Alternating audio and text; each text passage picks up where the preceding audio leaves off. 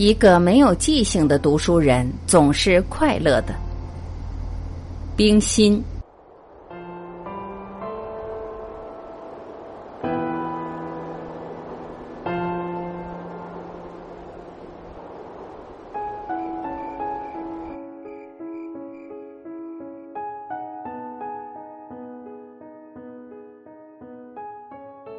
丢不掉的珍宝。文藻从外面笑嘻嘻的回来，鞋下夹着一大厚册的《中国名画集》，是他刚从旧书铺里买的，花了六百日元。看他在灯下反复翻阅、赏玩的样子，我没有出声，只坐在书斋的一角，静默的凝视着他。没有记性的可爱的读书人，他忘掉了他的伤心故事了。我们两个人都喜欢买书，尤其是文藻。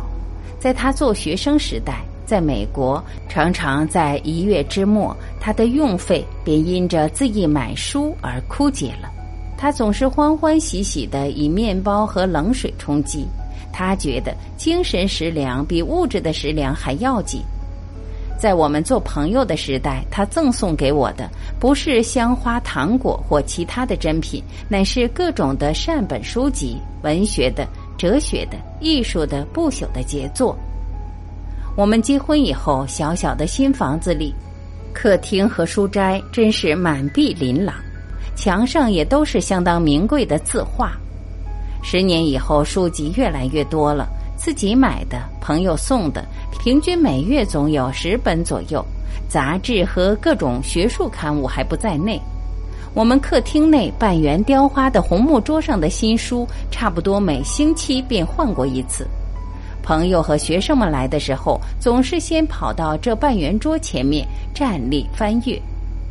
同时，十年之中，我们也旅行了不少地方，照了许多有艺术性的相片，买了许多古董名画以及其他纪念品。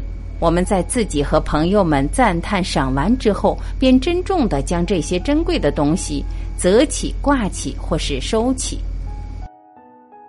民国二十六年六月二十九日，我们从欧洲，从西伯利亚铁路经过东三省，进了山海关，回到北平。到车站来迎接我们的家人、朋友和学生，总共几十人。到家以后，他们争着替我们打开行李，抢着看我们远道带回的东西。七月七日，卢沟桥上燃起了战争之火，为着要争取正义与和平，我们决定要到抗战的大后方去，尽我们一份绵薄的力量。但因为我们的小女儿宗黎还未诞生，同时要维持燕京大学的开学，我们在北平又住了一学年。这一学年之中，我们无一日不做离开北平的准备。一切陈设家具，送人的送人，捐的捐了，买的卖了，只剩下一些我们认为最宝贵的东西，不舍得让他与我们一同去流亡冒险的，我们就珍重的装起，寄存在燕京大学课堂的楼上。那就是文藻从在清华做学起几十年的日记，和我在美国三年的日记，我们两人整齐永长六年的通信。我的母亲和朋友以及许多不知名的小读者的来信，其中有许许多多可以拿来当诗和散文读的，还有我的父亲年轻在海上时代给母亲写的信和诗，母亲死后由我保存的。此外，还有作者签名送我的书籍，如泰戈尔《新月集》及其他，弗吉尼亚·伍尔夫的《灯塔》及其他。鲁迅、周作人、老舍、巴金、丁玲、雪林、舒华、茅盾，一起差不多在一百本以上。其次便是大大小小的相片、小孩子的相片以及旅行的照片，再有就是各种善本书、各种画集、简谱、各种字画以及许许多多有艺术价值的纪念品，收集起来装了十五只大木箱。文藻十五年来所编的几十部暇的笔记教材还不在内。收拾这些东西的时候，总是有许多男女学生帮忙，有人登记，有人包裹，有人装箱。我们坐在地上忙碌的工作，累了就在地上休息、吃茶、谈话。我们都痛恨了战争，战争摧残了文化，毁灭了艺术作品，夺去了我们读书人研究写作的时间。这些损失是多少物质上的获得都不能换取补偿的，何况侵略争夺，绝不能有永久的获得。在这些年轻人叹恨纵谈的时候，我每每因着疲倦而沉默着。这时，我总忆起宋朝金人内犯的时候，我们伟大的女诗人李易安和她的丈夫赵明诚仓皇避难，把他们历年收集的金石字画都丢散失了。李易安在他的《金石录》后序中描写他们初婚贫困的时候，怎样喜爱字画，又买不起字画。以后生活转好，怎样的慢慢收集字画以及金石艺术品，为着这些宝物，他们盖起书楼来保存、来布置。字里行间横溢着他们同居的快乐与和平的幸福。最后是金人的侵略、丈夫的死亡、金石的散失、老境的穷困，充分的描写呈露了战争期中文化人的末路。我不敢自拟于李易安。但我的确有一个和李易安一样的喜好收集的丈夫。我和李易安不同的，就是他对于他的遭遇只有愁叹怨恨，我却从始至终就认为战争是暂时的，正义和真理是要最后得胜的。以文物惨痛的损失来换取人类最高的理智的觉悟，还是一件值得的事。话虽如此说，我总不能忘情于我留在北平的珍宝。今年七月，在我得到第一次飞回北平的机会，我就赶紧回到燕京大学去。在那里，我发现校景外观一点没有改变，经过了半年的修缮，仍旧是富丽堂皇，树木比以前更葱郁了，湖水依旧涟漪。走到我的住宅院中，那一架香溢四邻的紫藤花连架子都不在了，廊前的红月季与白玫瑰也一株无存。走上阁楼，四壁是空的，文藻几十盒的笔记教材都不见了。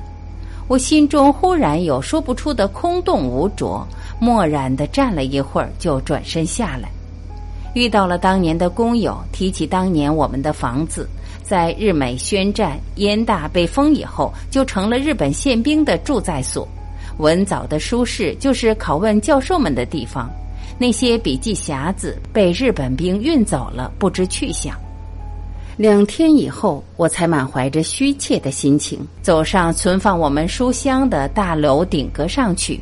果然，像我所想到的，那一间小屋是敞开的。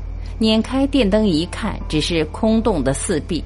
我的日记、我的书信、我的书籍、我的一切都丧失了。白发的工友拿着钥匙站在门口，看见我无言的惨默，悄悄地走了过来，抱歉似的安慰我说：“在珍珠港事变的第二天清早，日本兵就包围了燕京大学，学生们都撵出去了，我们都被锁了起来。第二天，我们也被撵了出去。”一直到去年八月，我们回来的时候，发现各个楼里都空了，而且楼房拆改的不成样子。您的东西大概也和别人的一样，再也找不转来了。不过我真高兴，这几年你倒还健康。我谢了他，眼泪忽然落了下来，转身便走下楼去。余缓的穿过翠绿的山坡，走到湖畔。远望岛亭畔的石船，我绕着湖走了两周，心里渐渐从荒凉寂寞变成觉悟与欢喜。从古至今，从东到西，不知道有多少人占有过比我多上几百倍、几千倍的珍宝。这些珍宝毁灭的不必说了，被毁灭的也不知已经换过几个主人。我的日记。我的书信描写叙述当年当地的经过与心情的当然可贵，但是正如那老工友所说的，我还健在，我还能叙述，我还能描写，我还能传播我的哲学。战争夺去了、毁灭了我的一部分的珍宝，但它增加了我的最宝贵的、丢不掉的珍宝，那就是我对于人类的信心。人类是进步的、高尚的，他会从无数的错误、歪曲的小路上，慢慢的走回康庄平坦的大道上来。总会有一天，全世界的学校里又住满了健康活泼的学生，教授们的书室里又垒着满满的书，他们攻读，他们研究，为全人类谋求福利。人类也是善忘的，几年战争的惨痛不能打消几十年的爱好。这次到了日本，我在各风景区旅行，对于照相和收集纪念品都淡然不感兴趣。而我的书呆子的丈夫却已经超过自己经济能力的开始买他的书了。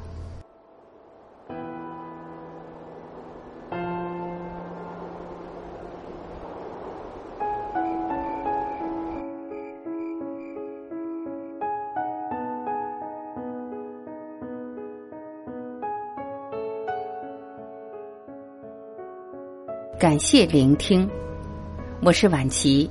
我们明天再会。